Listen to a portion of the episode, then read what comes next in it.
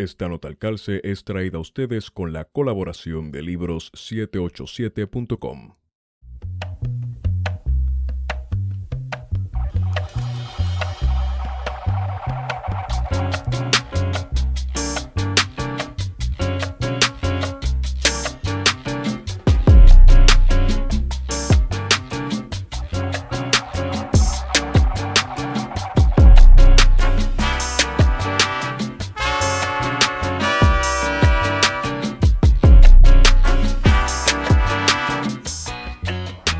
días, buenas tardes y buenas noches a todos y todas los que nos escuchan.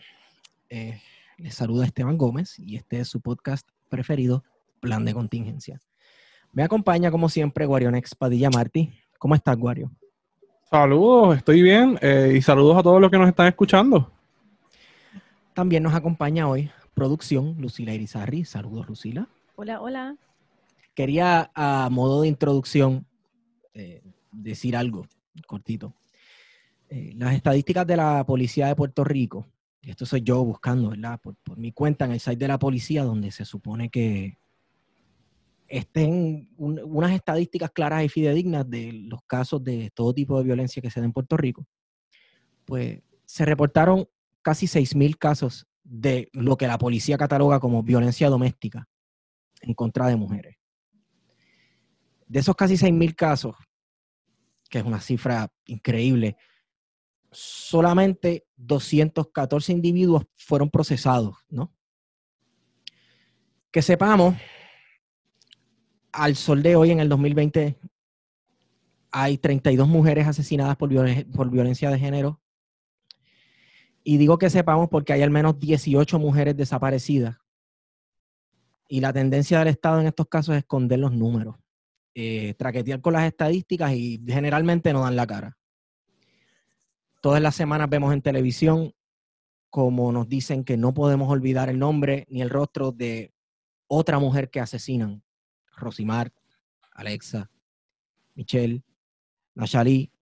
Y también eh, oportuno mencionar la debacle mediática que ocurrió este fin de semana, cuando un programa de televisión pues cometió un acto de violencia de género así en televisión, como si nada, en contra de una niña por, vamos, por rating y por hacer daño político.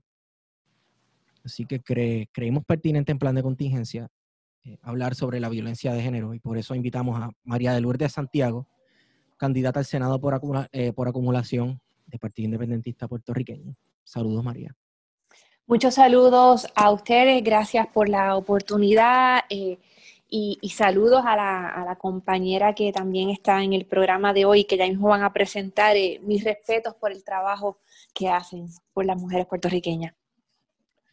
Eh, antes de presentar a la compañera, María, ¿cómo va, cómo va esa jornada? Bueno, pues ahora mismo estoy en el Comité Nacional enfrentando las multitudes que exigen un retrato de Juan Dalmau para hashtag comodidad en su comunidad. Ay, Dios mío. Eh, es una campaña atípica, ¿verdad? Eh, Sí. Nosotros siempre habíamos abogado por una campaña más corta y Sí. de una manera un poco complicada, pues se nos ha dado con, con mucho entusiasmo, con mucho entusiasmo en lo que queda, pero, ¿verdad? Siempre sacudidas, ¿verdad? Por temas como el que vamos a, a- a discutir hoy, que, que se tienen que seguir discutiendo después del 3 de noviembre. Yo creo que por ahí es que hay que comenzar. Sí, sí. eh, vamos a hablar un poco de eso, porque eh, aquí los, los temas para algunas personas se, se, se discuten a conveniencia, porque el, el resto del cuatrenio uno no escucha ni pío y lo que hacen es burlarse de quienes eh, reclaman justicia. Eh, nos acompaña Lisdel Flores, la directora de El Hogar Ruth para mujeres maltratadas. Yo iba a dar una breve descripción de lo que es el Hogar Ruth para mujeres maltratadas, pero yo voy a dejar que, que su directora eh, nos diga qué es el Hogar Ruth para mujeres maltratadas. Hola, hola, buenas tardes a, a Esteban, Guarionex, a María de Lourdes y a la chica, A Lucila. a Lucila que está por ahí, que ha estado conmigo en, en medio de la conexión. Eh, antes de, hacer la breve introducción, quiero agradecerle por el espacio y por esa introducción que bien menciona María, María de Lourdes y que bien tú también compensas, Esteban. Esto es un tema que se tiene que seguir tocando luego de las elecciones, definitivamente, y no puede ser un tema que, que, se vuelva moda porque esto no es una moda, esto es un asunto bien serio y, y tiene unas raíces bien profundas en nuestra sociedad. Así que, pues partiendo de esto, como bien mencionas, dirijo una organización que lleva alrededor de 36 años brindando servicios. Somos un albergue para víctimas de violencia doméstica, violencia de género con sus hijos e hijas. Aparte de eso, contamos con siete programas de servicio, entre los cuales se incluyen programas de vivienda transitoria, tenemos programas de intercesoría legal en los tribunales de Bayamón y Arecibo, peculiarmente de las regiones judiciales donde más casos este, pues se reciben. Y tenemos también eh, un programa de agresión sexual específicamente para trabajar con mujeres víctimas, niñas y niños y eh, personales de la comunidad LGBTQQ+. Ok, normalmente esta sección se deja para final del podcast, pero uno nunca sabe quién está pasando una emergencia. Eh, ¿Cuáles son los números o cuál es la forma de contactarlos en caso de que alguien necesite ayuda? Claro que sí. Te voy a dar un número, que es el, número que está 24 horas. Nuestros números todos son 24 horas, los 7 días a la semana. Nos pueden conseguir a través de las plataformas como Facebook, Instagram, bajo Hogar y bajo, la, bajo internet www.hogarroot.com.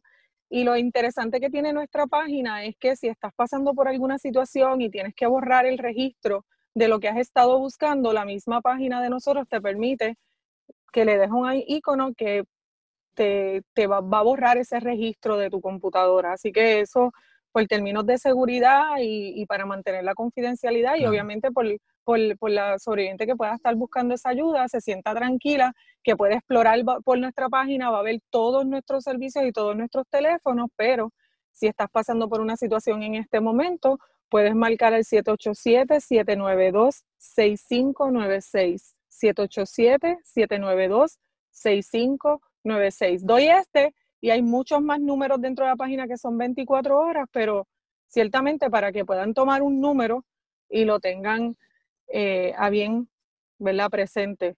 Listel, ah, dijiste que ustedes también atienden a, víctimas de, maltrato, pero de la comunidad queer. Sí, correcto. No sabía que existía un centro que breva, con esto. Prácticamente todas las organizaciones que trabajamos con el tema de la violencia de género en Puerto Rico atendemos eh, personas. Eh, la realidad es que nosotros no hacemos ninguna exclusión. Yo he tenido albergadas mujeres transgénero, o sea, la realidad es que no nuestros servicios están abiertos a todas las comunidades.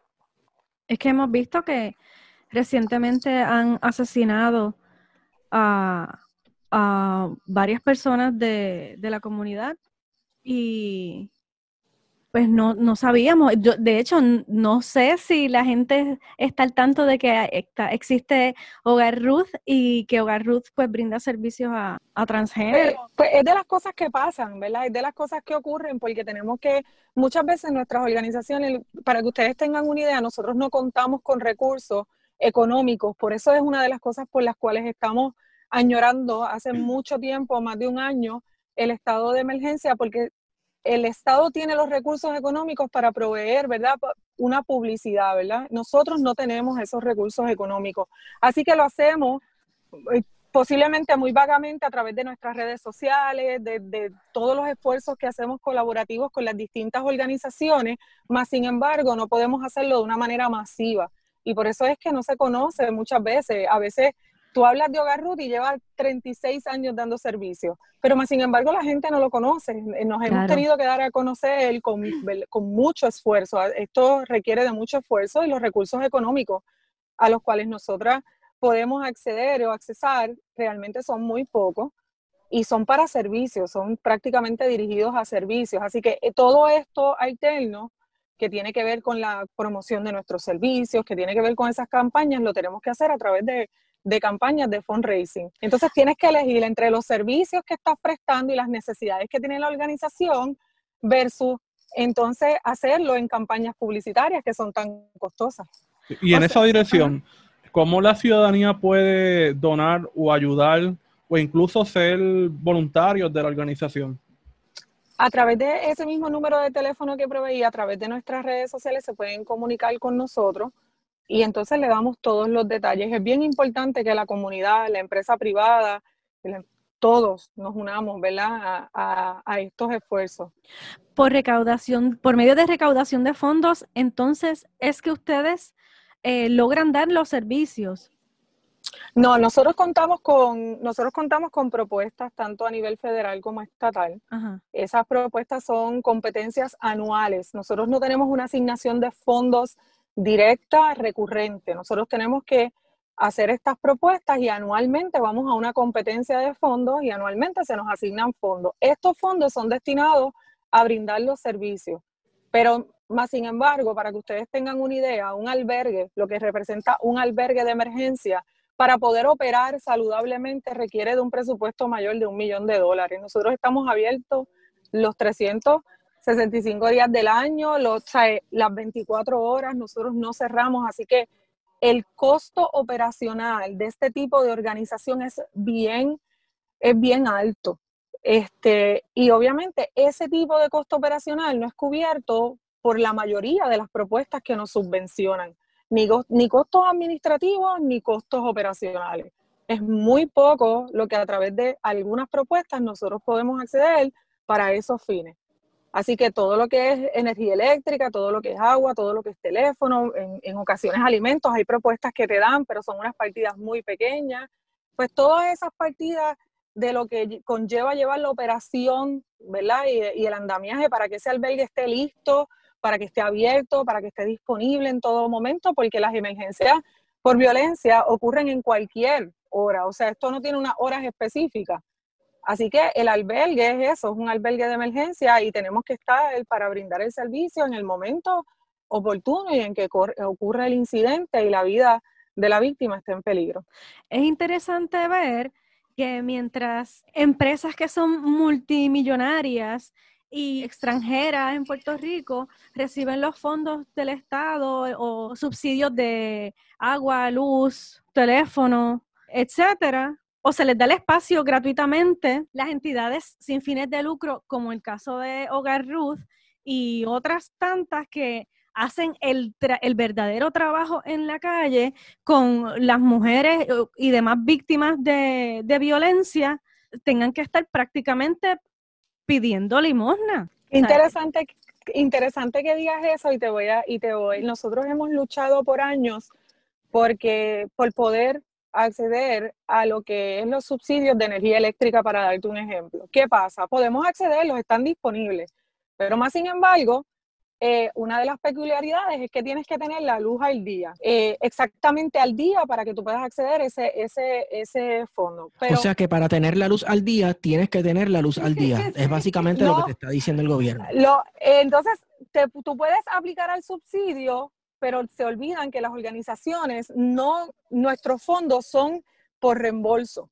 Así que es imposible que una organización pueda tener la luz al día cuando yo dependo de reembolso. O sea, yo tengo que someter petición, yo tengo que someter la factura que estoy peticionando y no es hasta tanto a mí de me desembolsen ese dinero que yo puedo eh, pagar esa luz. Por ende, obviamente no voy a cualificar para el subsidio porque es imposible que yo pueda tener eh, no me van a cortar la luz, pero es imposible que yo la pueda tener al día exactamente, ¿verdad? Sin ningún, siempre la luz o el agua, en el caso de nosotros las organizaciones como esta índole, tiene que correr como que un mes, ¿verdad? Un mes atrás.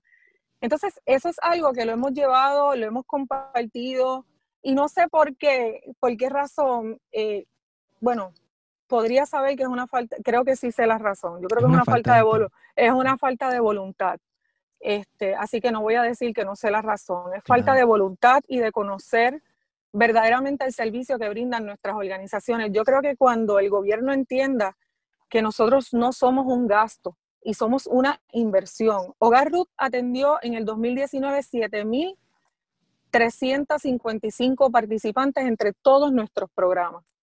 Oye, y fíjate cómo eso no cuadra con los números de casos de violencia doméstica, entre comillas, ¿verdad? Que sabemos que es violencia de género, eh, que están en la página de la Policía de Puerto Rico. Yo siempre me he preguntado cómo una gobernadora que en un momento fue procuradora de la mujer no se interesa en estos temas.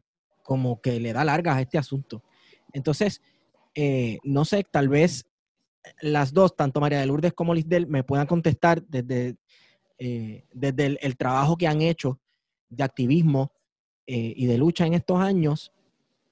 ¿Cuál es su perspectiva? Porque es tan visible el, issue de la violencia de género. O sea, ya, ya se habla de ello en televisión, ya se habla del asunto. Entonces, no sé si eh, es porque se está hablando tanto que uno está hiperconsciente o es que si en realidad ha habido un crecimiento, un, incremento en los casos. No sé este, cómo ustedes lo ven. Primero, si ustedes me permiten hacerle una pregunta a Lidel, es que estoy tomando nota de las cosas que ella está diciendo. Perfecto, perfecto. Y, quería saber, Lidel, ustedes son un hogar de emergencia, ¿verdad? Un recurso de, ¿Cuánto tiempo suelen estar eh, en, el caso del albergue propiamente, verdad? De, los servicios en que reciben allí a las sobrevivientes. ¿Cuánto tiempo suelen estar y qué pasa después que salen? Ok, para, para ser catalogados como un albergue de emergencia no deberían transcurrir 90 días, ¿verdad? Eh, la, sobreviviente llega y debe estar por un periodo no mayor de 90 días. Eso nunca va a ser una realidad en las víctimas de violencia de género porque hay una multiplicidad de factores que influyen para que nosotros podamos ubicar esa familia en un lugar seguro y, que pueda salir, ¿verdad? Eh, bien. Con esto sí te contesto que hay participantes que te pueden durar una, dos semanas, los tres meses, cuatro meses, cinco meses, todo va a depender el caso y va a depender los recursos con los que cuente la sobreviviente. Si no hay ningún recurso, que en la mayoría de los casos, no todos, pero la gran mayoría de los de la participantes que llegan a nuestros albergues no cuentan con ningún recurso, ni apoyo familiar, ni económico, ni de ninguna índole. Por ende, nosotros tenemos que trabajar todo un plan para ubicar a esa familia o a esa participante sola en una vivienda, eh, conseguirle todo su mobiliario, o sea, estamos hablando de conseguir neveras, estufas, camas, eh, todo lo básico, ¿verdad? Para tú empezar una nueva vida.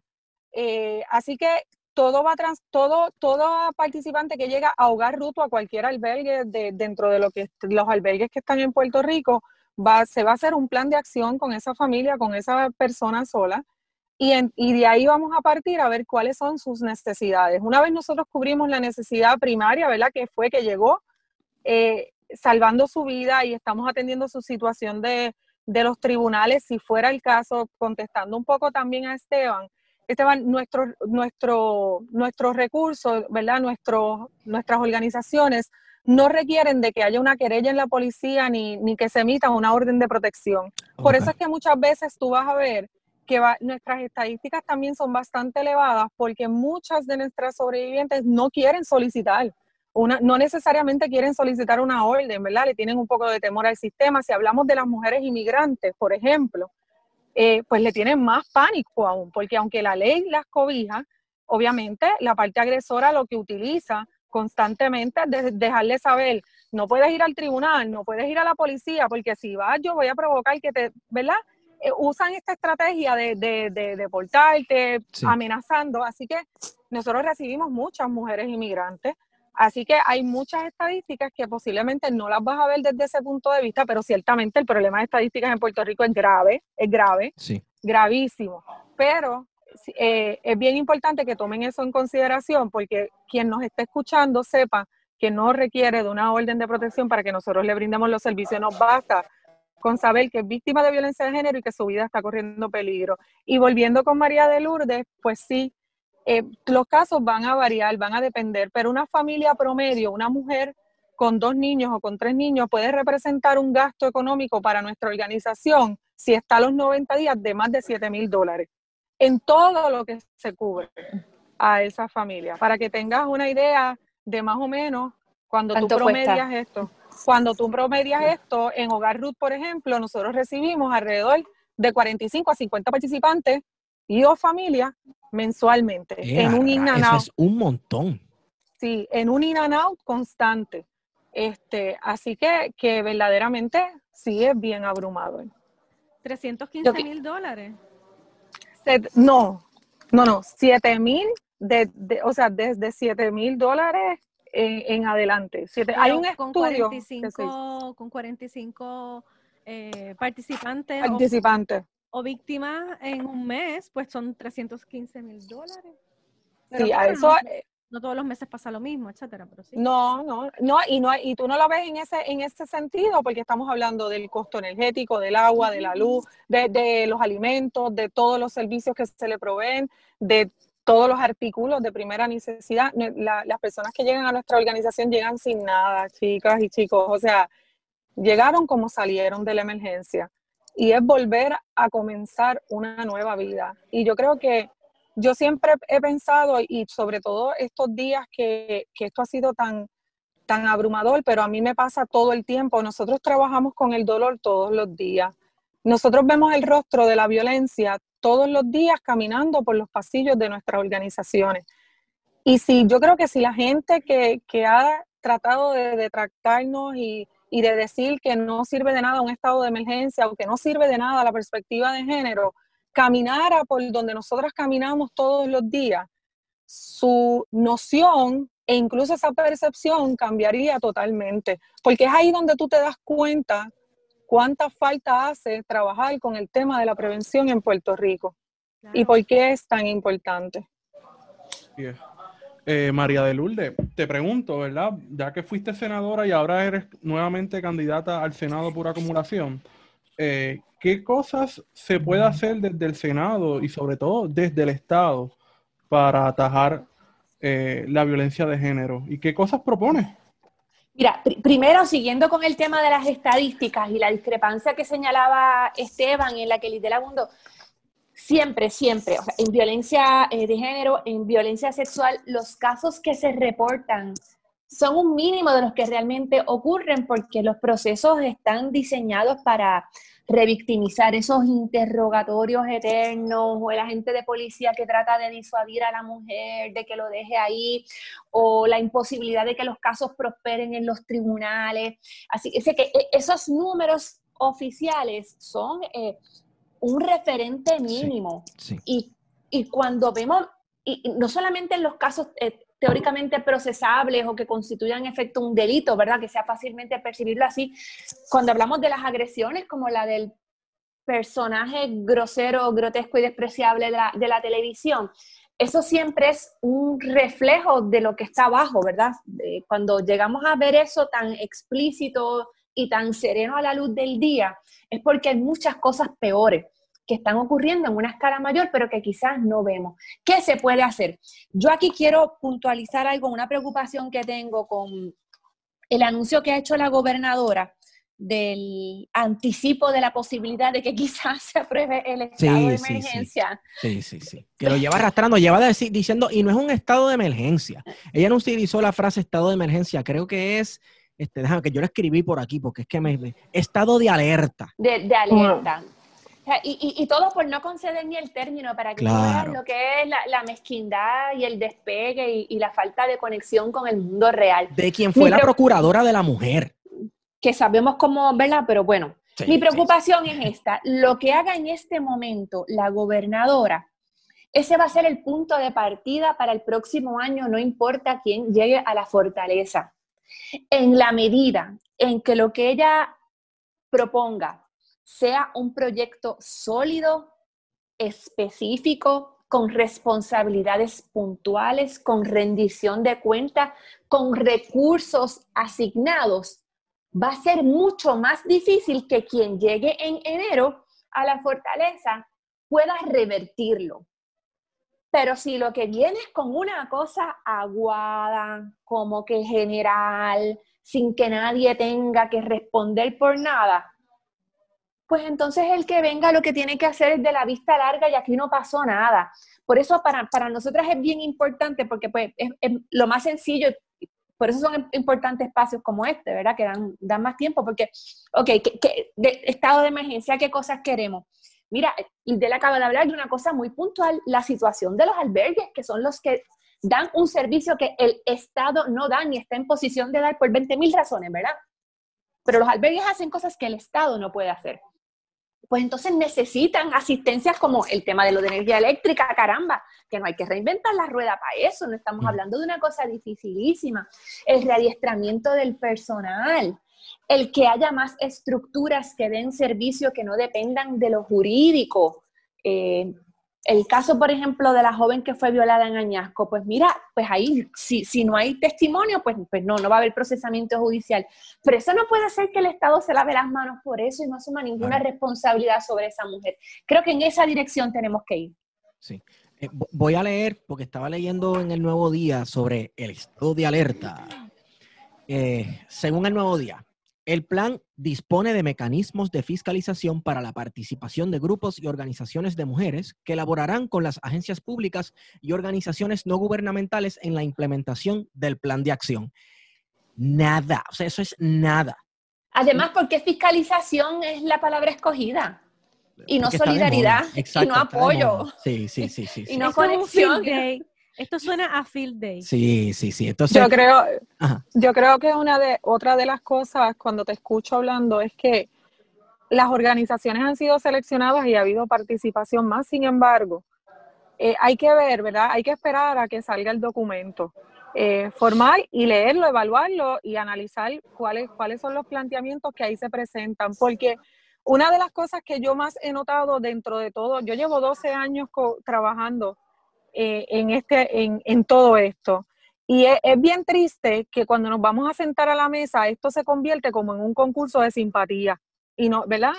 Y, y no quiero, y no quiero pecar de, de, de, de, sarcasmo, pero tengo que decirlo porque si yo no simpatizo contigo por X o Y, eh, tus posiciones no son válidas.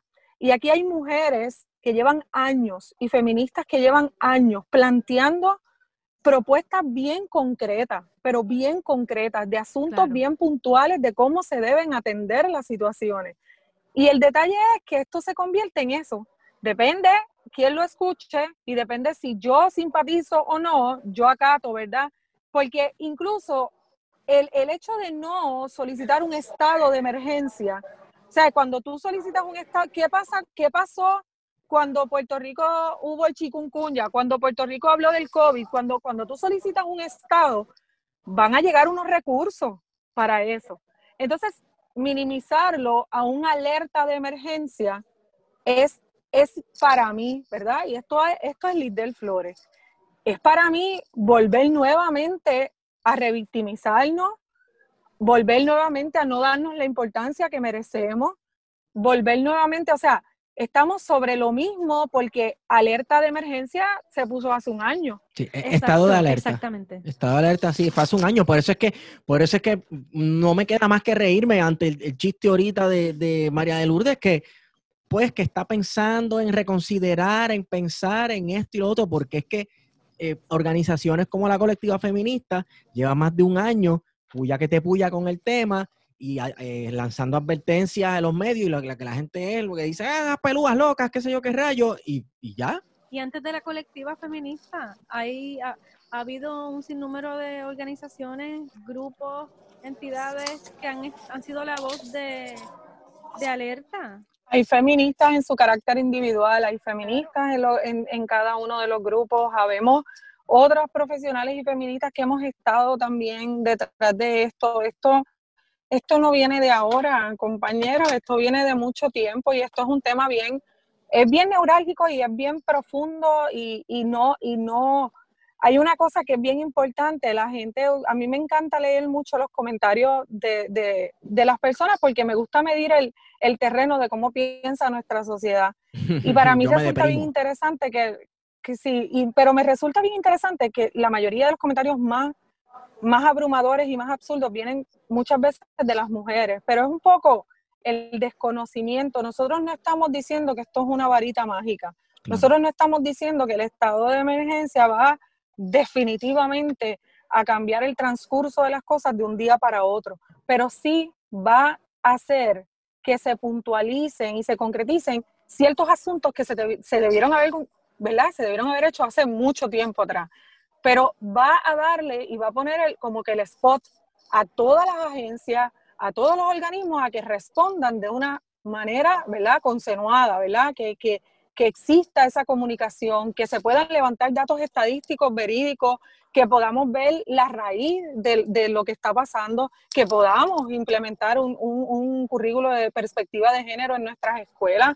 O sea, que podamos medir verdaderamente qué es lo que está pasando con la violencia de género en Puerto Rico y que podamos, que podamos como que, ah, esto no está funcionando, pues entonces vamos a volver a esto o, vamos a, porque es que tenemos que hacer algo, no podemos seguir en, en el dimi direte de, de que sí lo hago, que si no lo hago, o sea, están muriendo mujeres y están siendo violentadas mujeres todos los días, esto no pasa un día sí, un día no. O ahora mismo nosotros estamos aquí conversando y hay una víctima en cualquier lugar de nuestra, de nuestra isla.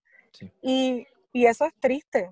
Mencionaste hace un momento que cuando lees los comentarios por morbo, yo lo veo como morbo, eh, son, ves muchas mujeres las que comentan señalando a las víctimas, pero hay que recordar que todas y todos pertenecemos a un sistema patriarcal, patriarcal, machista, violento, que no le da fondo a entidades como, por ejemplo, Hogar Ruth, porque no es que no les interese estas entidades, es que no les interesan las mujeres, no les interesa. Como no les interesamos, pues obviamente no va a dar recursos para que ustedes ayuden a personas como nosotras ustedes, ustedes no tienen idea de, lo triste que es todos los años para nosotros vivir la incertidumbre de saber si me van a aprobar esta propuesta o no la van a aprobar para poder seguir con los servicios, si la propuesta va a llegar con los mismos fondos o con menos fondos para poder darle una continuidad,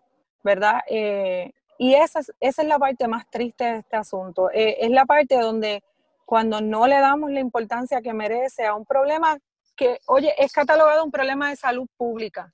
Esto no es cualquier problema, es catalogado, la Organización Mundial de la Salud ha hablado por años de esto y esto está establecido como un problema de salud pública. Pues si es un problema de salud pública, le compete al Estado involucrarse de una manera activa, pero también le compete escuchar a las organizaciones que tenemos el peritaje, yo, yo siempre he pensado que si tú pones los recursos en las manos de quienes tienen el peritaje, tú vas a ser más efectivo, tú vas a ser más efectivo. Pero si seguimos inventándonos, ¿verdad? Y hay programas ya existiendo y habemos programas que estamos corriendo hace muchos años, pero queremos entonces, por lo mismo que dije ahorita, pues, pues que se convierte esto en el concurso de simpatía, de a quién sí, a quién no, y nos olvidamos de la esencia de lo que es de lo que hacemos. Y, por eso dije ahorita incluso la importancia de escuchar las voces que se sientan a la mesa, las voces con la experiencia que han trabajado, que han implementado programas exitosos. El programa de, de las viviendas para las víctimas de violencia de género, programas de vivienda transitoria, programas de vivienda permanente, pero los programas que estamos corriendo a través de nuestras organizaciones de vivienda transitoria son programas bien exitosos pues son programas que tú tienes que mirar porque tienes a las participantes no por meses, las tienes dos años. Y en dos años son muchas las cosas que se pueden trabajar. Y tú ves unas estadísticas en nuestros programas de vivienda, todos los albergues que tenemos programas de vivienda transitoria, con unos logros, pero bien sustanciales, o sea, del cambio, de, la mejor calidad de vida para, para estas participantes, para sus familias. Y entonces son programas que están basados en evidencia, pues simplemente los tienes que mirar, simplemente tienes que enrollarte las mangas y salir de donde está y mirar lo que sí está funcionando. Del, ¿por qué tenemos que, que salir de nuestras casas, de nuestros hogares y arrastrar con nosotras a, a nuestras crías para salvar nuestro pellejo si los agresores son los que deberían irse de nuestro espacio. Yo creo que eso desde el Estado, ¿verdad? Se puede ver que pues es un fracaso institucional. Eh, eh, de hecho, el hecho de que tenga que existir lugares como Hogar Ruth es que las instituciones han fracasado. Entonces, cuando uno se enferma, que uno tiene, por ejemplo, un parásito o un virus, tú no te sacas el cuerpo para que el, para que el virus, entonces, no, tú te sacas lo tóxico de encima, ¿no? Entonces, eh, se supone que a quien se remueva sea el agresor, porque el agresor es el del problema. Obviamente la policía de Puerto Rico, ya escuchamos anécdotas eh, eh, por parte de María de Lourdes y también he escuchado otras anécdotas que eh, incluso la policía llega a la casa y convence, convence a la mujer. Ay, mira, este chacho, tú, ay, tú sabes lo que es ir para el es el él es el papá, que deja que y- las y- cosas y- se enfríen. Ajá, Y, y es- y está también la realidad de que hay mujeres que literalmente tienen que esconderse por su seguridad. O sea, claro. Sí. no, no podrían permanecer en el lugar Sí. donde está su agresor. Y el otro elemento también, ¿quién es el titular de la casa? También. O a nombre Esa- de quién está. Eso, Entonces, eso es era otro complicado. elemento. Era, es, es bien complicado, es un asunto Sí. que, que tiene, que es mucho más profundo de lo que pensamos. Porque sí, ciertamente, Esteban, no deberían tener que correr de sus hogares. No. Pero si tú, si tú me hablas de una víctima que vive, por ejemplo, en un residencial público, eh, posiblemente el contrato va a estar a nombre de esa persona agresora. Sí. Entonces, increíblemente, tienes que entrar en un proceso, primero, de para que le puedan otorgar ese contrato, que eso no es tan fácil. Segundo, tienes otro asunto de que con mucha probabilidad la tienes que remover del residencial por, por, por aspectos de seguridad. Y tercero, si son, si son, si son sobrevivientes que, que de por sí tienen una casa propia, en su gran mayoría, quien es el propietario en muchas ocasiones es, es la parte agresora. Así que sí, esa, ten- no- tenemos que mirar esto como un todo de, de lo que está pasando en nuestra isla. O sea, nuestras mujeres, a pesar de que somos la mayoría, porque representamos mayoría en términos de Sí, población, sí. Y la fuerza laboral En- también. En términos, sí, pero entonces en términos, somos la mayoría en, en, en, en, en fuerza laboral, pero somos la minoría en términos salariales y en todos los aspectos. Sí. Así que cuando tú miras esa desproporción, tú, no, tú, tienes, tú tienes mujeres que, que posiblemente no pueden con la carga económica que genera, ¿verdad? El- lo- el- la situación de su hogar, el cuidado de los niños. O sea, nosotros tenemos sobrevivientes que tienen que elegir entre bueno, trabajo y cojo este part-time o pago el cuido. Entonces, cuando hacen, cuando hacen la suma, o sea, no es que son unas mantenidas del Estado, es que verdaderamente no le da el dinero, Claro. porque no hay unas ofertas este, que verdaderamente cubran esas necesidades. Así que, que la realidad es que nosotros estamos enfrentándonos a unos retos bien grandes en términos de, de nuestras mujeres. O sea, hay una vulnerabilidad en muchas áreas no solo en el aspecto de la violencia, o sea, es que estamos violentadas por todos lados. Y estamos en un país también que la representación de las mujeres en la política es súper escasa y la representación que hay de mujeres eh, no necesariamente representan los intereses de lo que estamos hablando aquí, ¿verdad? De lo que Claro. debe ser, eh, que ni siquiera uno puede identificar como una visión progresista, sino que, que se trata de igualdad y equidad eh, para la mujer. Y no está representado dentro de la discusión pública ni, ni en el aparato gubernamental, a pesar de que tenemos una gobernadora eh, que es mujer, o una presidenta del Tribunal Supremo eh, que también es mujer, o una comisionada residente en Washington que también es mujer. Y uno no ve a, a- a esas personas, eh, a esas mujeres abogando firmemente por lo que está pasando en Puerto Rico, con una crisis eh, de violencia eh, que ahora es mucho más visible gracias a las redes sociales y que se Sí. expone y se discute. Y, y llevamos semanas hablando y discutiendo esto- estos temas eh, que nos han tocado a todos y a todas, eh, pero que en el pasado quizás quedaban en olvido. Entonces, ese asunto, y ahora que estamos, ¿verdad? Camino, camino a las elecciones, eh, saber más sobre el asunto de la representación de la mujer, la participación de la mujer en los procesos, porque también es una parte importante eh, dentro de esta discusión. Claro. Yo creo, yo creo, Wario, que eh, si algo ha dejado claro este cuatrenio con, con las actuaciones, sobre todo de varias legisladoras, es que no basta el elemento cromosómico, ¿verdad? No solamente ser Claro. mujer, porque hay, hay, eh, legisladoras que son gatilleras de la desigualdad, o sea, son mujeres Wow. que son instrumentos del patriarcado Claro que sí. eh, consciente o inconscientemente.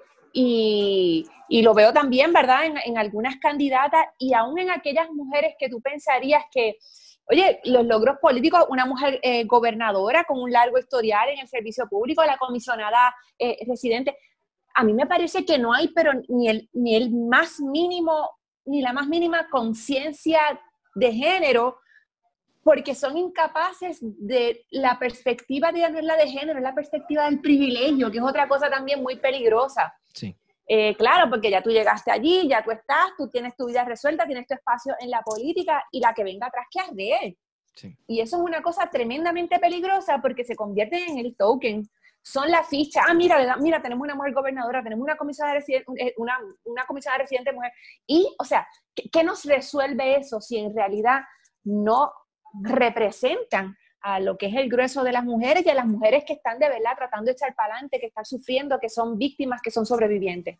Eso me acuerda a que Ricardo Rosselló, que en paz descanse su gobierno, estaba eh, jactándose, ¿verdad? Él se jactaba que él había contratado un montón de mujeres y que eh, en las elecciones pasadas ganaron un montón de mujeres del PNP y qué sé yo cuántas líderes de agencias son mujeres.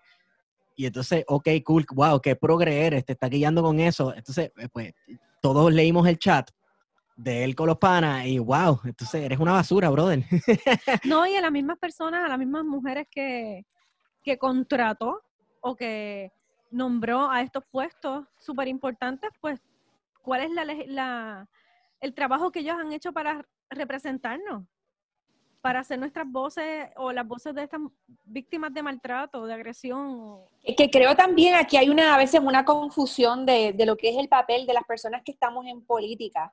Eh, a veces el papel no tiene que, no, no, es cuál es tu gran idea o cuál es tu gran, es hacerle espacio a otras voces. Lo que estaba uh -huh. diciendo Lidel, aquí hay gente que sabe, aquí hay gente que lleva décadas moliendo vidrio. Uh -huh. eh, en unas condiciones bien precarias, como contaba, ver, año tras año, a ver si me aprueban la propuesta, si puedo hacer esto, sabiendo de lo que se trata, sabiendo que no en sentido figurado, en sentido literal, literal, esto es un asunto de vida o muerte, pues mira, tiene que haber las que ocupamos los espacios públicos, pues una tiene que, que, que dar un paso atrás y tienes que bajar la voz y tienes que escuchar, escuchar y tomar de la gente que sí sabe. Y creo que estamos en un momento que sería tan bueno para eso, con la gran conciencia pública que hay, con la cantidad de personas que se están lanzando a la calle, que no es que estén vinculadas a ninguna organización, gente que sale por sí, porque, porque su corazón le dice que tienen que hacer algo.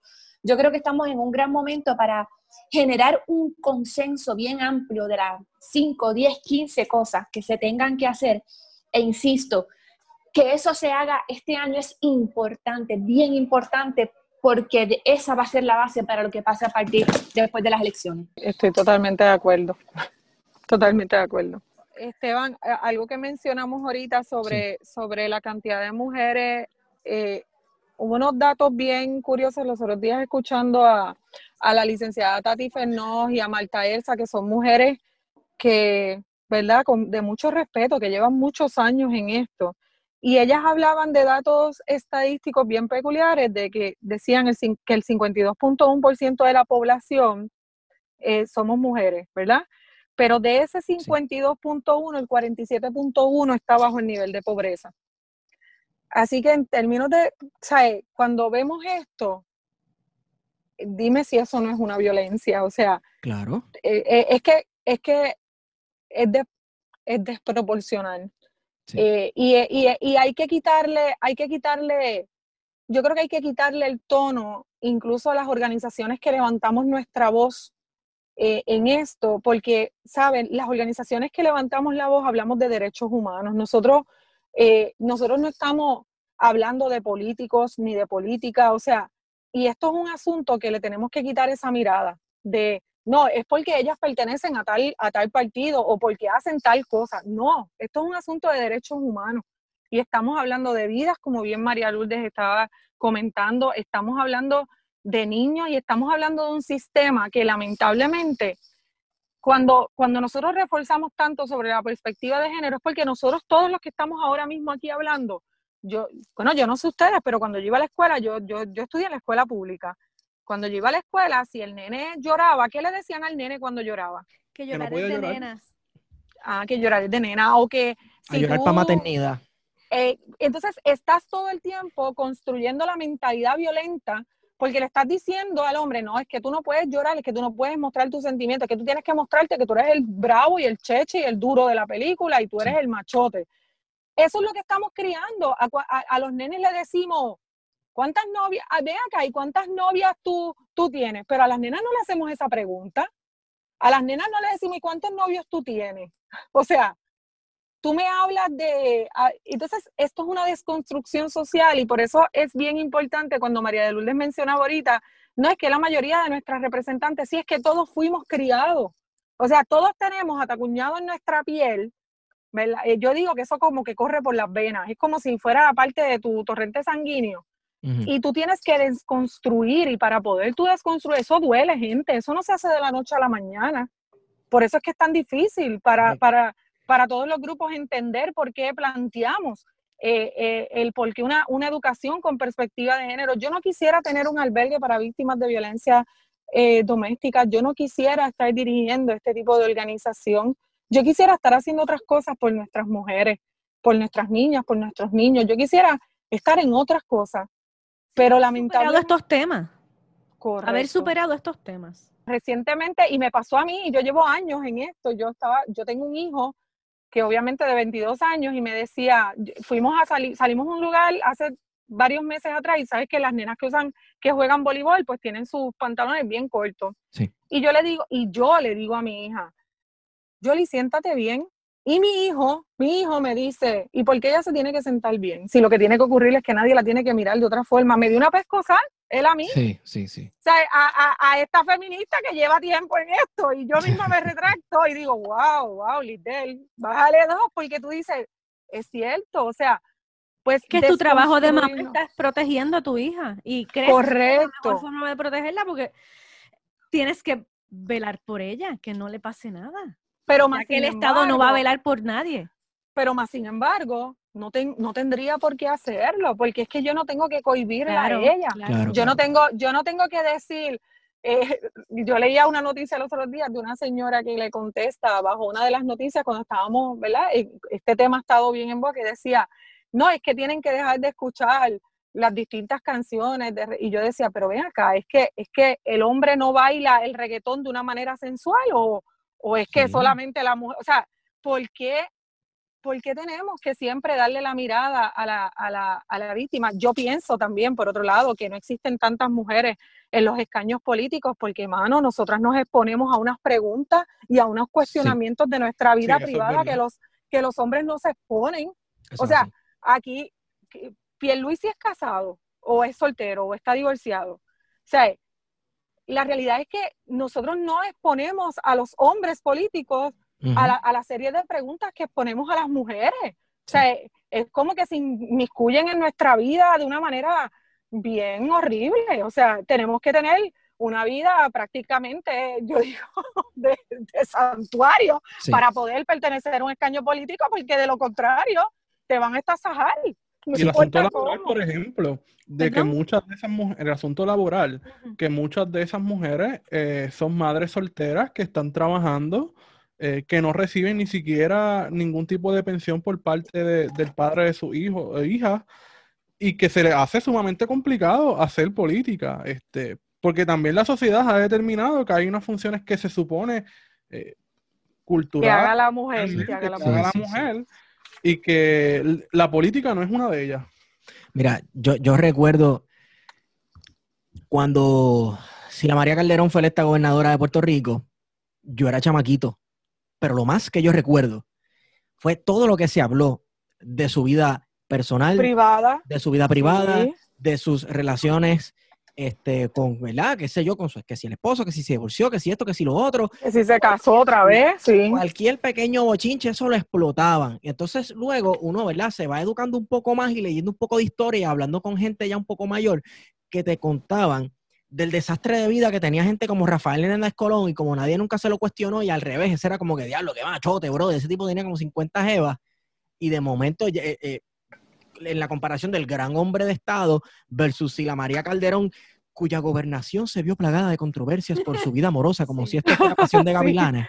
Es, es una ridiculez, pero o sea, está tan y tan y tan engranado en nuestra política que llega un momento que parece una novela, sí, una novela. Yo recuerdo que Sí. señalaban al esposo, que honestamente no puedo decir el nombre porque sí me acuerdo de los dos esposos, no sé cuál de los dos fue el que entró con ella a la gobernación. En fin, señalaban al esposo X porque ella era la gobernadora, así que ella era la que tenía los pantalones. El primer damo y qué sé yo, eh, sí, estos comentarios así como de minimizando la postura de él o, o a él como compañero de ella y es como ¿qué? pero qué esto esto qué es? Yo, yo diría que hasta minimizando, circo. minimizando la figura de ella, porque un tanto hablando como si ella no se supone que esté en esa posición por ser mujer. Así que, ah, mira, Ujú. miraste la cosa al revés, tú no se supone que seas gobernadora. Así que aquel será el primer damo y todo este tipo de Sí. cosas. Que son Con- charrerías, pero teniendo a María de Lourdes ahí, que está en la política y que ha sido señalada eh, por sus compa- bueno, por sus compañeros en su trayectoria, eh, porque ellos son todos unos macharranes, o muchos de ellos. Tú podrás decir, ¿no? Mira, eh, yo creo, dentro del partido yo nunca he tenido ninguna controversia sobre eh, que tenga que, que ver con el género, ni he sentido que he sido de alguna manera discriminada o esquineada. Pero en el Pero, Senado. sí- sí, pero a eso me ese- sí, eso- refiero eso- realmente. Pero en el Senado, más de una vez, es verdad, hay gente que, qué sé yo, que en el debate, por ejemplo, a mí se me han acercado personas de otros partidos a, pero a increparme de por qué yo soy tan fogosa en el debate o porque he dicho o he dejado de decir algo, cosas que jamás harían con un varón. Claro que, que- que eso ocurre, pero Claro. yo creo y que en esto a mí no me gusta, como te digo, no quiero sonar ni de lejos como quejosa, ni porque creo que nosotras estamos en una posición privilegiada. O sea, yo estoy en el lugar en el que estoy, me lo he ganado, lo he sudado, lo he trabajado. Mi familia ha tenido que pagar un precio que yo creo que eso es algo importante sí que mencionar. Eh, la maternidad y la vida pública es bien difícil de conciliar, es bien, bien difícil, porque este es un trabajo que no tiene hora de salida, este es un trabajo que te expone muchísimo, eh, hay que explicar muchas cosas, yo no puedo pasar el tiempo con mi hijo que, que yo quisiera, y, y lo mismo pasa a, a nivel de todas las candidaturas en el partido, y ahora mismo, como con la situación generacional en el país, no es únicamente el cuidado de los hijos, cada vez más compañeras nuestras en el partido están imposibilitadas de asumir posiciones de más trabajo porque están cuidando a sus madres y sus padres. Sí. Correcto. Y cuando hay, son, qué sé yo, cuatro hijos y solamente una es mujer, el- en muchos casos, ¿verdad? Siempre es malísimo generalizar, pero en muchos casos le toca a la mujer una parte que excede a, a la proporción que debería ser su responsabilidad. Y eso imposibilita el que haya más mujeres visibles en la política. Ujú. Yo, yo creo que es que funciona así porque de la manera que está concebida el sistema, ¿verdad? Y como se pensó todo esto, eh, María de Lourdes, no se supone que usted sea senadora. De hecho, esa palabra de senadora con A, eso es un disparate. Sí, es que es la verdad, es la verdad, porque eh, los puestos políticos y este tipo de cosas se pensaron para hombres y un hombre que, podría, que podía coger y despegarse de su vida del hogar y este es mi trabajo y este es mi trabajo 24/7 y no tengo que hacer más nada para la mujer, entonces que para ella queda relegada toda la labor doméstica, etcétera, así que es imposible. O sea, es co- Ujú. Por eso, mira, manera- hay gente que dice no, que tenemos que volver al legislador a tiempo parcial, eh, porque no puede ser que la gente que ese sea su trabajo. Bueno, el legislador a tiempo parcial quiere decir que tienes que cumplir con una jornada laboral porque la hipoteca hay que pagarla, claro, a los nenes hay que alimentarlos, eh, pero entonces, y después te tienes que ir a legislar hasta las tantas de la mañana. El legislador a tiempo parcial es una forma también de excluir a las mujeres de la política, porque impone un ritmo de trabajo que es incompatible con la custodia de los hijos y en este país somos muchísimas las mujeres jefas de familia. Por eso Ujú. nosotras hablamos de, de la perspectiva de género transversal, ¿verdad? Que no es solamente las cosas que claramente están etiquetadas como del género, como es el caso de, la, de, ¿verdad? de, de ciertos, eh, de ciertas actitudes violentas, de ciertos incidentes violentos. Hay, hay cosas que pueden parecer neutrales. Mira, te va a dar un buen, lo de la pandemia. El virus no tiene género ni es que ataque más a mujeres que a hombres, pero las consecuencias las están pagando más duramente las mujeres, desde la imposibilidad de conciliar el, el trabajo a distancia con el estudio a distancia de los hijos, hasta las mujeres que están confinadas con sus agresores Correcto. y que eh, pues no, no, no tiene género la pandemia, pero a la hora de la hora termina perjudicando más a las mujeres. Pues entonces, cuando hablamos de perspectiva de género, también nos referimos a eso. Y esas cuidadoras de los pacientes terminan siendo mujeres. Así es. Madres, las hijas, las hermanas, la vecina. Así mismo. Nosotras las que estamos padeciendo de, de otro virus más. Sí, pero un virus que, que lleva muchos años con nosotros Sí. Y, y que no es imposible de, de erradicar ni de trabajar. Eh, vuelvo y, y yo siempre puntualizo sobre las voluntades. Es una cuestión de voluntad. Yo creo que, que cuando se tenga la verdadera voluntad de trabajar en pro de esto, nosotros vamos a poder avanzar como, como país y vamos a poder avanzar en, en las distintas problemáticas sociales que nos atañen, pero, pero tiene que existir la voluntad y tiene que existir esa, esa conexión entre el Estado, las organizaciones, los grupos y todos los que somos las organizaciones las que respondemos para que ustedes tengan una idea y, y, y atándolo a la pandemia, pero atándolo a María, ¿quiénes fueron los primeros que respondieron ante la emergencia de María? No fueron las organizaciones, fueron las organizaciones las que se tiraron a la calle. Sí. Y lo mismo pasó con la pandemia. Yo quiero que ustedes sepan, en el caso de los albergues, por ejemplo, de víctimas de violencia doméstica, como pudo haber sido en todos los albergues de, de personas sin hogar, de los niños, de centros de envejecientes, pero nuestro albergue particularmente, el 16 de marzo, estaba yo verificando de mi cuenta general cómo yo podía construir un mini bañito en un área específica donde está nuestra biblioteca para hacer una habitación totalmente aislada por si llegaba un caso de COVID positivo, tenerla ahí hasta que el Departamento de Salud o alguna instrumentalidad me dijera, pues mira, va a pasar acá y se va a hacer esto. Eso fue en la inmediatez, o sea, nosotras no pensamos, esto, yo no me detuve a esperar que me respondieran el teléfono ni que me enviaran un dinero, porque yo aprendí con María, yo aprendí muchísimo con María. Si hubo algo, una escuela que me terminó a mí de pulir y graduar en manejar organizaciones sin fines de lucro, yo quiero que ustedes sepan que fue María. Así que, que ese evento, este evento pandémico nos puso a nosotros nuevamente a correr. Ustedes saben cuánto ha gastado Hogar Ruth desde el día de la pande- desde el día que se decretó el estado de emergencia hasta el sol de hoy. Yo voy casi por 30 mil dólares gastados en efectos y en situaciones relacionadas al COVID. Casi 30 mil. 29 mil y pico. 29 mil y pico para poder habilitar los espacios, tener a, los empleados de manera segura. Yo estoy haciendo las pruebas en nuestra organización cada 14 días. ¿Por qué las estamos haciendo cada 14 días? Porque yo estoy en un espacio congregado y yo he tenido dos casos positivos y eso obviamente de la única manera que tú puedes detener una posible cadena y por efecto que me cierren un albergue, imagínate en estas circunstancias que nos cierren un albergue de víctimas de violencia doméstica. O sea, sería nefasto, sería una emergencia aún mayor. Y nosotros no hemos tenido una respuesta del Estado ante eso. Bueno, ni tan siquiera hemos sido consideradas como servicios esenciales. En el Mira, no en pasa la, nada. no, en la inmediatez fue hacer esa habitación, conseguir teléfonos prepagados para proveerle a todos mis servicios profesionales que dan servicios eh, en los servicios ambulatorios, para no cesar de dar servicios, porque nosotras sabíamos lo que iba a pasar.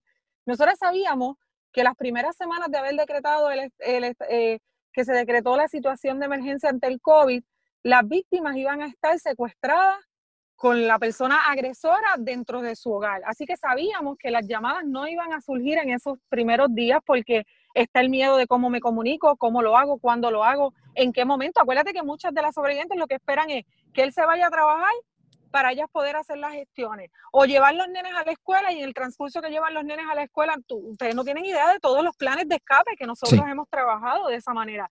Así que sabíamos que esto iba a pasar y nosotros no podíamos darnos el lujo de que ninguno de nuestros servicios colapsara, y menos en un momento como este. Las organizaciones nos pusimos on board rápido, o sea, eh, Matria creó una línea de emergencia donde habemos incluidas distintas organizaciones que tenemos un solo número, porque entonces de buenas a primeras comenzamos todas y estaba un, un boom de números, entonces de, de momento tú decías, wow, si yo soy una víctima, ¿qué número llamo? Porque tengo tantos números, y lo que queríamos era, ¿verdad? Uno va eh, adquiriendo exper- experiencia en el proceso y simplificando para que, la, para que las víctimas puedan tener el acceso de la manera más rápida pero las organizaciones todas nos pusimos en un consenso, por lo menos las que trabajamos con violencia de género en el país, hemos estado en una comunicación constante. O sea, ha sido de altura, porque incluso nosotros competimos todas por los mismos fondos, pero nuestro comportamiento y nuestra manera de responder ha sido de altura. Una, una que, que no se compara a ninguna agencia gubernamental en este, en este momento, o sea, porque hemos respondido, hemos sido responsivas, hemos atendido las situaciones, o sea, no nos hemos quedado cruzadas de brazos, o sea, preparar todo el andamiaje desde una organización, o sea, para que ustedes tengan una idea, yo no, Hogar Ruth no tiene la oportunidad de hacer sus actividades de recaudación de fondos más grandes, porque nosotros tenemos que hacer fundraising, y ustedes saben lo que representa 30 mil dólares menos que nosotros prácticamente ha sido sudado, ¿verdad? Eh, literalmente esto es bien duro porque no es lo mismo nunca eh, acceder fondos a través de, de pues de, de, uno buscar los fondos particulares que no, que no vengan restrictos, porque el tema de violencia de género es un tema antipático al oído del que no lo conoce y del que no lo entiende. Entonces, cuando tú vas a buscar por otras causas, pues tú puedes acceder dinero más rápido, pero no es así para nosotros las que trabajamos desde estas organizaciones. Y yo lo sé porque yo vengo trabajando desde el servicio, desde que me gradué de trabajadora social, yo he estado inmersa en organizaciones sin fines de lucro. Y yo les tengo que decir que es bien difícil, es bien difícil para nosotras poder hacer actividades de recaudación de fondos y que lleguen estos fondos. Así que el gasto que hemos tenido, entonces increíblemente, históricamente, Puerto Rico no va a recibir esa misma cantidad de dinero que ha recibido eh, durante este tiempo y para efectos de que las víctimas se consideran, las víctimas que están huyendo de violencia doméstica se consideran dentro, ¿verdad? HOT las cataloga como, como personas sin hogar. Para personas sin hogar nada más el Departamento de la Familia recibió 27 millones. Eso sin contar los 5 millones de la orden ejecutiva que la gobernadora firmó en mayo para atender a la población sin hogar relacionada al COVID. Eso es sin contar esos 5 millones. ¿Qué va a pasar con esos 5 millones que no se han usado a diciembre 31 y esos 5 millones se van a perder? Los 27 millones tienen una respuesta más prolongada, pero ¿cuánto tiempo más tienen que esperar las organizaciones para que este dinero se pueda acceder y podamos suplir? O sea, ¿qué necesidad tenía Hogar Ruth de gastar 30 mil dólares que los pudo haber utilizado en otros en otras acciones que no son cubiertas bajo ninguna otra propuesta para cubrir otras necesidades, habiendo tanto dinero disponible. O sea, Coordinadora Paz para la Mujer, que es una organización también sin fines de lucro, accedió a unos fondos a través de fondos pizza y ya, y ya fueron entregados a nuestras organizaciones. Y ya con ese, gracias a ese dinero es que yo, yo pude sobrevivir para parte de todo lo que se ha gastado, pero no, yo no, yo nunca puedo, no, no puedo entender la lógica primero del el dinero a través de reembolso a las organizaciones, porque eso descapitaliza totalmente a las organizaciones. Y Hogar Ruth puede tener en este momento quizá eh, económicamente una, una posición saludable, pero esa no es la realidad de la mayoría de nuestras organizaciones en Puerto Rico que hacen una, una labor encomiable, o sea, una, una labor que no realiza cualquier otra organización. Y verdaderamente esta cuestión de, los reembolsos, de meses que se tardan los distintos pagos, es increíble, o sea, descapitaliza y desproporciona, porque tú estás dando un servicio que requiere una continuidad. Entonces, ¿cómo tú le dices a una víctima de agresión sexual, oye, te voy a atender hasta tal fecha porque es que se me acaban los fondos y, y cuando me aprueben los fondos, pues vuelvo y retomo? ¿Cómo tú le dices eso a una víctima de agresión sexual? Claro. Bueno, de la, misma forma que el Estado está eh, a través del Departamento de Educación, estirando ese chicle de todos los millones que tienen allí aguantados eh, para no brindarle a los estudiantes o al estudiantado los materiales necesarios para ellos poder tomar sus cursos. Esto es lo mismo, lo mismo en todas las agencias. Arrastrando los pies. Este, bueno, yo creo que podemos ir cerrando quiero agradecer tanto a Lisdel Flores como María de Lourdes Santiago por el tiempo que nos prestaron. Eh, creo que eh, un consejo, ¿verdad? Siempre repito esto en las urnas y en la calle, pues, pues, pronto ahí vienen las elecciones y creo que es tiempo de identificar esos candidatos y candidatas que están comprometidos con las causas sociales, causas de justicia, y que no son de la boca para afuera. Eh, pensando siempre, ¿verdad? Eh, eh, espero hayamos aprendido la lección de que el hecho de que en la foto de todos los legisladores y legisladoras y jefes de agencia haya muchas caras de mujer no significa que no se estén reproduciendo los discursos violentos de, machismo por parte del Estado. Así que con eso en mente salgamos a votar por, gente que le importe un bledo esto, porque por lo visto sí hay maneras de remediarlo desde dentro del gobierno. Eh, es cuestión de tener gente ahí dentro que tenga la, fuerza y voluntad política. Agradezco nuevamente al tiempo que nos dieron. Eh, Lisdel, eh, si nos puedes dar la información eh, nuevamente de Casa Ruth. Sí, claro que sí. A través de las redes sociales nos pueden contactar por Facebook Hogar Ruth, en Instagram también, nuestra página de internet www.hogarruth.com y nuestro teléfono el 787-792-6596. 787. Y a, y a quienes nos están escuchando, pido, pido disculpas porque yo soy malísima recordando los números de teléfono y este es uno importante que es el de ATH móvil de nuestra organización, pero lo pueden conseguir a través de, de www.hogarroot.com. Eso, eso, te, eso te consta que yo no estoy interesada en, el dinero, yo estoy interesada en que las sobrevivientes puedan llegar a nuestras organizaciones y que sepan que estamos brindando servicios 24 horas, los 7 días a la semana, eh, y que las llamadas son totalmente confidencial. Ninguna, ninguna sobreviviente tiene que sentirse, ¿verdad?, acusada de, que por qué no busca ayuda. Tenemos que entender que esto es un proceso bien, bien, de raíces bien profundas. Y, y las sobrevivientes necesitan el espacio y ellas saben cómo y cuándo. Lo importante es que las organizaciones estamos prestas para dar ese servicio y que tenemos la experiencia y que vamos a trabajar según sea el caso y según sean tus necesidades y, lo que tengamos que hacer, lo que tengamos que hacer. Así que, yo lo que también envío es una exhortación a que esa llamada pueda llegar y que, a que te orientes sin ningún compromiso de hacer nada que tú no quieras hacer, pero que sí llames y te orientes porque hay las ayudas disponibles. Gracias, Litel. María de Lourdes, estás ahí, te perdimos, María. Estoy aquí, estoy aquí, estaba en mute.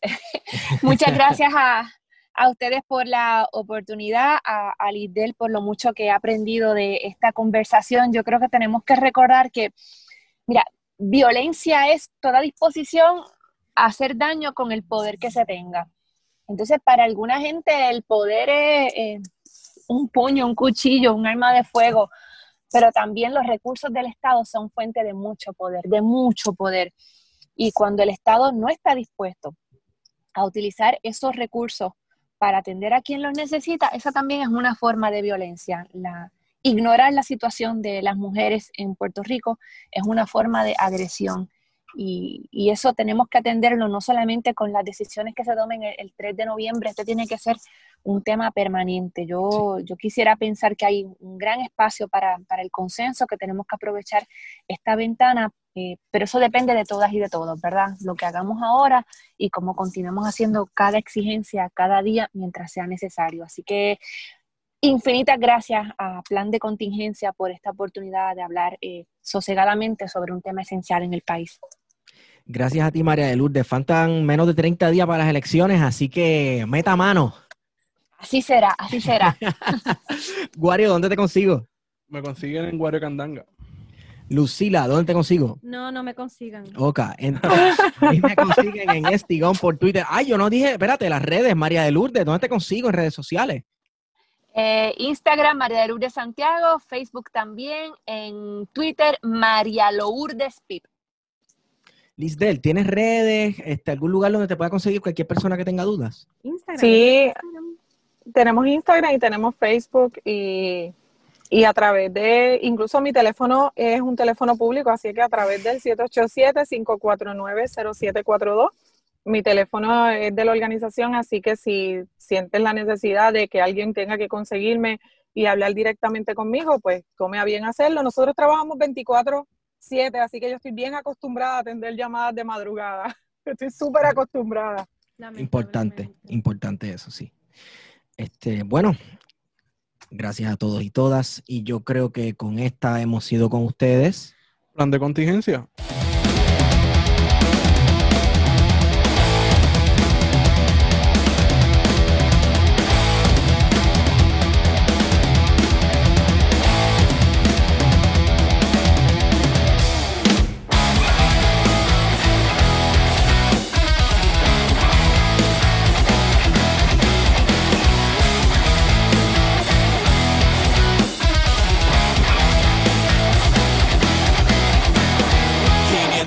ya te he visto fallar y no quiero ser yo quien te cague siempre.